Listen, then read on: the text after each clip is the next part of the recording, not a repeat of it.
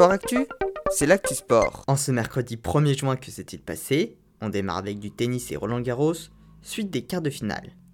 Hier soir, Rafael Nadal a battu Novak Djokovic après plus de 4 heures de match et retrouvera demain Alexander Zverev en demi, puisque l'Allemand s'est imposé face à Carlos Alcaraz.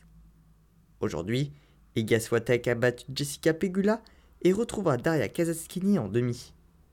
Un mot sur le tournoi double féminin, puisque Kristina Mladenovic et Caroline Garcia se sont qualifiées pour la demi-finale après leur victoire face à la paire chinoise Xu Zifan et Yang Zhaoyong.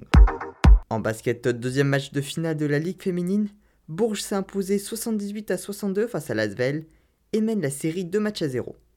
La prochaine rencontre samedi pourrait donc être décisive. En football, lourde sanction pour Kurzuma, auteur de violence contre son chat en février dernier.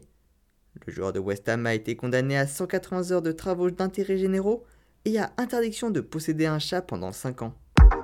Autre mot de football, Gérald Darmanin a pris une nouvelle fois la parole après les incidents de la finale de la Ligue des Champions.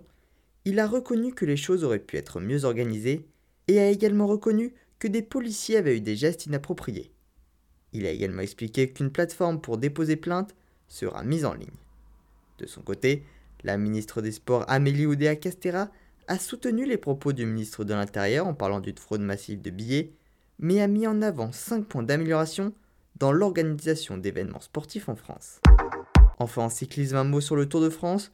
Il ne reste plus qu'un mois avant le grand départ qui sera donné le 1er juillet prochain depuis le Danemark. Voilà pour les actualités du jour. À demain dans Sport Actif.